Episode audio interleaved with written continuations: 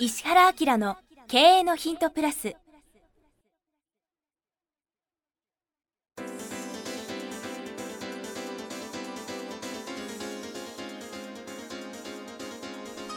ポッドキャスト石原明の経営のヒントプラスは勝てるビジネスモデルや売れる仕組みの作り方。経営者や起業家が持っておくべき能力とその磨き方。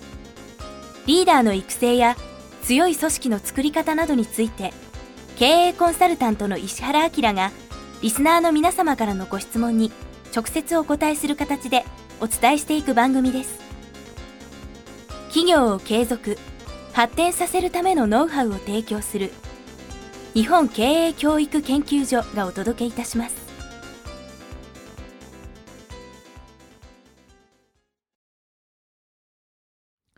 こんにちは、プロインタビュアーの早川洋平です。石原明の経営のヒントプラス、今日は194回をお届けします。石原さんよろしくお願いします。はい、よろしくお願いします。さあ今日はですね、30代金融セールス。おそらくお名前からすると女性かなと、ね、うん女性でしょう。思います。保険えー関係の人、あ、そうですね。これうんで、先生の本がきっかけでこのポッドキャストを知ってくださったそうです。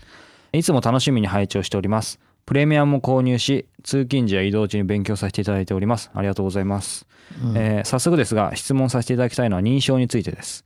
認証で考えるのは最近意識しているのですが、本能的なことはどう捉えればよいでしょうか？はい。例えば男性は狩りをする女性は巣作りをする生き物といった遺伝子的なことを考えるときに認証を捉えることが難しいと思っているんですが先生のご意見を聞かせていただければ幸いです。先生の本も拝読しており最近は認証で考える癖がだんだんついてきてプライベートでも彼氏も石原先生のファンで本を読んでいるので2人の話の中で今一人称だったねとか三人称で考えたらという建設的な会話ができるようになりました。すごいですね。これカフェとかで言ってたら面白いですね。2人の中で共通の言語ができ意思疎通がスムーズになったので周りで認証という共通言語を広めていきたいと思います。ということで。なるほどな。本本能っていうキーワードですね。本能を認証でどう捉えるか。いや、本能は、そもそも認証的に言うと、これ一人称なんですよね。うん、これ僕も考えましたけどそうですよね。そうそう。だから一人称を上手に使えばいいわけで、うん。まあ本能という一人称を上手に使えばいいわけで、そうやって理解してくれればはい。いいと思うんだよね。うんうんうんうん。でじゃあその一人称的な本能をどう使うかっていうと、はい。自分がやりたいことを達成するためのエネルギーに変えればばいいわけで、はい。例えば目標を作る時の、じゃあそれがその人にとってどうなのかっていうのと、自分にとってどうなのかっていう時の、自分にとってこれがあったら本当に嬉しいよねっていうふうにイメージしたりうん。あのやる気になったりとかっていうところで使えばいいと思いますね。ううん。ん。で逆にそれがあるからそれをエネルギーにして、はい。意識と本能の逆っていうのは意識とかさ理性とかでしょ、うん。うん。ね、だからそこをエネルギーにして意識的に理性的にいろんなことをやるっていうふうにすれば、使い分けができると思うんだよね。でその目標としていることをはい。認証高く達成するみたいなん。イメージで捉えてもらえればいいんじゃないかなとか思いますけどね。か。そうですね。一人称っていうのは理解したんですけど、まあ、本能でもいろんなものが例えばマズローのあの三大欲求じゃないですけど、うん。食欲とか、うん。まあ、性欲とかいろんなのありますけどそれをでも今の話聞くと目標とかそういうのを達成するためのいわゆる一番上の方のうん欲求そうそうをうまく使うってことなんですかね。本能ってねなんかね人間の脳みそ的に言うとね本能の一番奥のところには本能じゃない部分があるらしいよ。本能の国は本能じゃない部分。うん、もうちょっとそのなんていうの自己と他者と同時に愛するみたいなところがあるらしいよ。自己と他者を同時に愛する。最後は愛が来るんですね。うん、みたいなそんな感じ。だから脳みその能力を一番こう引き出すには、そこに感情とか理性とかを同調させるような場所で、うん。それ悟りみたいな感じっていうの、へえあそういうのがもうなんかうん。解明されはつうん、なんかそうみたい。うん、そそれはともかくとして、そういうバランスでものを考えたらすごくいいと思うんだよね。うんうんうんうんでそれより結構僕が面白いと思ったのは、うん。2人の間で共通認識が生まれていて、はい。会話が弾むとか成長するっていうのはすっごい面白いなと思って、これいいですね。うんカップルで認証の本を書いた時にそうなってくれればいいなと思ったんだね。それを字で言ってる人たち。そうでこれが経営者の人が例えば経営幹部に教えてくれたり、経営スタッフに教えてくれると会社全体が共通言語を持つでしょ？うんうんまあ僕売れる仕組みとかはい。ね勝てる仕組みとかあのフォーステップのマーケティングとか、うんあの集客とか見込み客のフォローってあるけどそもそも見込み客のフォローっていう言葉自体がこの世の中なかったああそうですよね。だよえうん、でもともとのマーケティングは集客販売顧客化っっていうやつで、まあ、3ステップだったんですよね。でそれに対して、まあ、営業マン断ることを覚えなさいとか嫌な客には売るのでそういうマーケティングじゃなくて集客して営業マンなりがお客さんに会う前に情報を先出ししてくれって言って、はい、でここ見込み客のフォローっていう位置づけで考えたらいいんですよって、うん、だから4ステップのマーケティングは集客見込み客のフォロー販売顧客化っていう感じで、見込み客のフォローっていう言葉自体を定義したんでね、うん、そしたら今って共通認識になって普通の言葉で、ね、うん、それがもう普通の言葉になって日常会話になって、先生こういうの見込み客のフォローって言うんですけど知ってますかっていう発言がですね 数年ぐらい前から僕のところに来るようになって、はい、そうだけど一周というかちゃんと回ったってことですね。そうそうそうそう。結構僕そういうのを意識していて、うん、ブランド化っていうのは言葉の定義だと思っていて、うん、その言葉の定義の中でも結構ね実はあの石原発経営の共通の単語とかイメージっていうのは結構僕発信してる例えば他には？え、まあ、ソフトタッチのコミュニケーションっていうのもハードタッチっていうのは 人間と人間が直接やるんですよって、はい、それに対してソフトタッチっていうのは情報を提供することだから、うん、メールマガジンでもそうだし、うん、封書でもそうだし、ファックスでもそうなんだよって、その回数がある程度増していくことと、リアルなコミュニケーションとっていうのを重ねていくとマーケティング的にすごくいいよみたいなことを言ってますけど、みんな普通に使ってるもんね。あとその成功曲線を描こうの中で古い方のバージョンでさ、はい、納豆理論っていうのが出してたんでね、はい、この納豆理論も結構面白くて「先生納豆理論って知ってますか?」みたいな話になって納豆ってこう糸引き合ってから、はい、ある階層から飛び出そうとすると、周りの納豆がみんな糸引くんだよね「行くな」とか「行かないで」って「君はそういう人じゃないよね」って言いながら引き止めるわけよ。ありやすいですね。だから成功するためには一回孤立しなくちゃいけないから、こう納豆の糸きれいとか言ってさ切ったらさ切った納豆が周りにいるからよかったねみたいなことになって、うん、なんとのある分野で成功した人っていうのは、基本的に周りの考え方と同調しないで、一人ぼっちになるっていう時間が必要なんでね。でその時間をこをなんか経験した人ってみんな仲いいんだよ。野本武豊があんだけ背違うのにすごい仲良かったりとかさ、はい、ソニーの森田さんと指揮者の人とかさ、うん、芸術家とか仲良かったりするのも、うん、そういう体験とかがあって、うん、あお宅もやったんねみたいな、そういうことになりますよみたいな感じで、納豆理論っていうのを結構喋ったことあって、はい、それも広がったよね。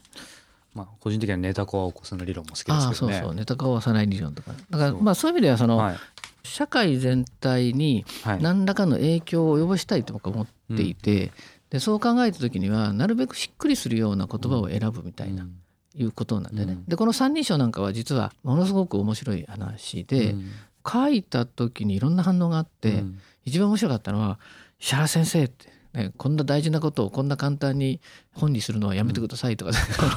迷惑ですみたいな人とか、反応がいっぱいあったよね。でも反応があるっていうのは結局ねいいことですよね。そうそうそう。仮にネガティブなものがあったとしても。そうでしょ？で例えば本とか形に残すとすごくありがたいのはまあ、例えば1年前に書いた本でも本屋さんで手に取って初めて見たらその人にとっては新刊なわけじゃん、うんうん、新しいものですよね、ね、だからそれがその散りばめられてあっちこっちに置いてあってそこからまたその考え方が飛び火するっていうの、はい、だからコンテンツとか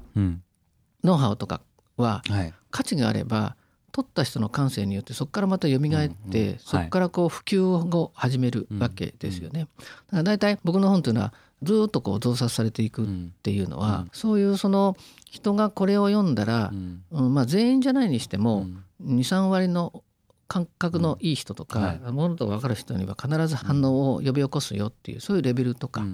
あるいはこの言葉ってものすごく普及しやすいよねっていうような言葉みたいなことを結構意識して選んでるんでね、これは「の」じゃなくて「ね」の方がいいよとか、本当はあの本のタイトルとかも全部僕に決めさせてもらった方がいいし、表紙なんかも必ず僕に決めさせてもらった方がいいと思うんだけど、うん、そんなことまでいろいろ考えているわけですね。うんうん、まあ僕的に言うとかなり認証高く本という存在を捉えているわけね。また面白い話があって本にしとけば永遠に残るかと思ったら、これが永遠に残んないってことが分かって、ね、出版社が経営がなかなか大変で本ってね絶版になっちゃったりとかいい本でもスクラップされちゃったりとかするわけじゃん。はいうん、それでこれは大変だと思って、この実はポッドキャストやっていて、ね、インターネット上の情報っていうのは、そういう意味ではそのインターネット上にサーバーにアップすることもコストだけど、逆に言うと消すことも人間が関わるから、ね、コストになっちゃって、費用対効果で言うと、まあ消すことは、ね経営的にマイナスになるから、もしかしたら情報が残り続けるかもしれないって考えているわけじゃん。そうすると100年経っても300年経ってもなんか聞く人はの人間の形変わってるかもしれないけどね。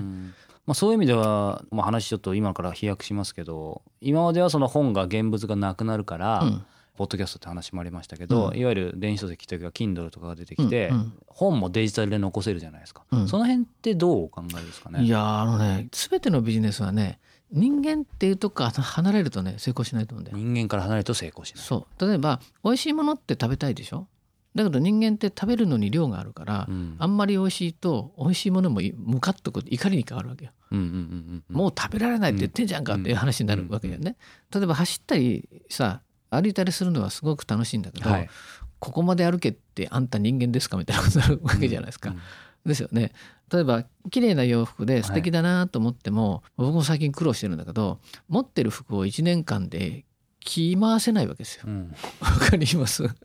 だから実は今そのコンテンツに関してもすごいいろんなこと考えてて、ええ、アジアでね車会社が今みんなねカタログに戻ってるんでね、はい、それは電子カタログとか情報で渡した時に見てくれない、うん、要するに目につかない。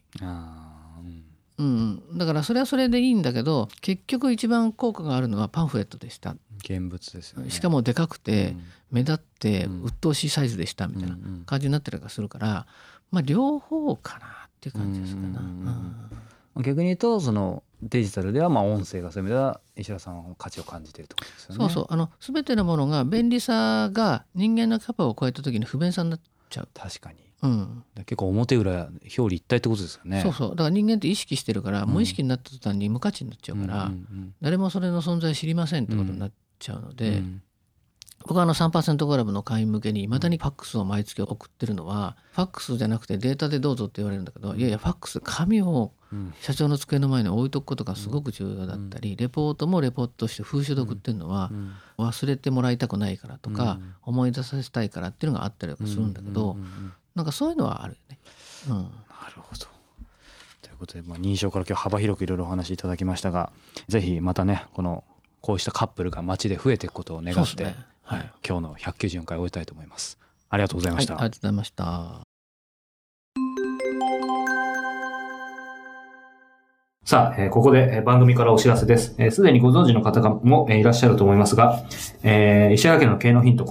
えからですね、えー、発展した、えー、バージョンとして、えー、この度、石原明の経営のヒント、プレミアムというのがですね、はい、えー、誕生しました。はい。これはどんなコンテンツなんでしょうか？ポッドキャストとの違いとかも教えていただけると。今の無料のポッドキャストは Q&A の形式で、質問に対して僕がお答えしてますよね。で、まあ、ずっとこういうことをやっていきながら、まあ、あの、2年弱やってるでしょ？そうですね。そうすると、その、読者の方から、Q&A とっても面白いんですけど、先生が本来何考えてるかみたいなことをまとめて聞きたいですっていうことを言われるようになったんですよ。で、それは、あ、確かにそういえば、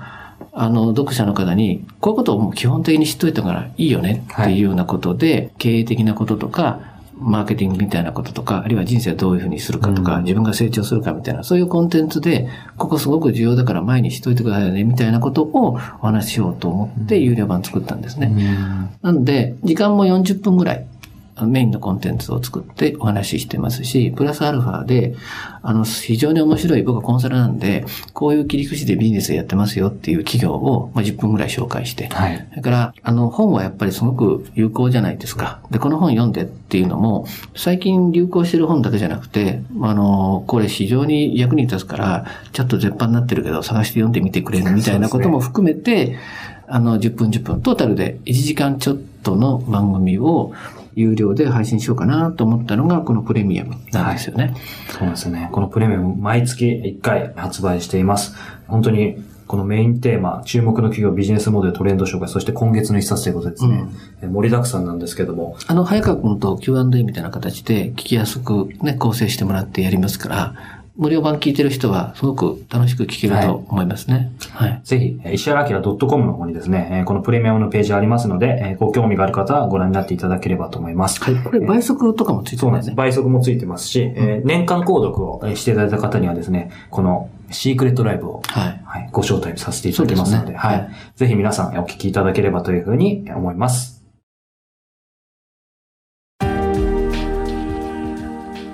今日のポッドキャストは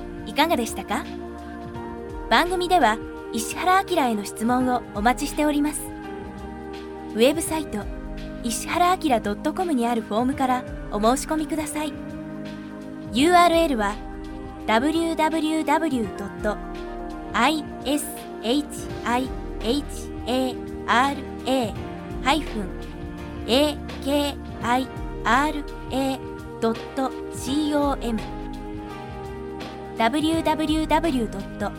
石原 -akira.com です。それではまたお耳にかかりましょう。ごきげんよう。さようなら。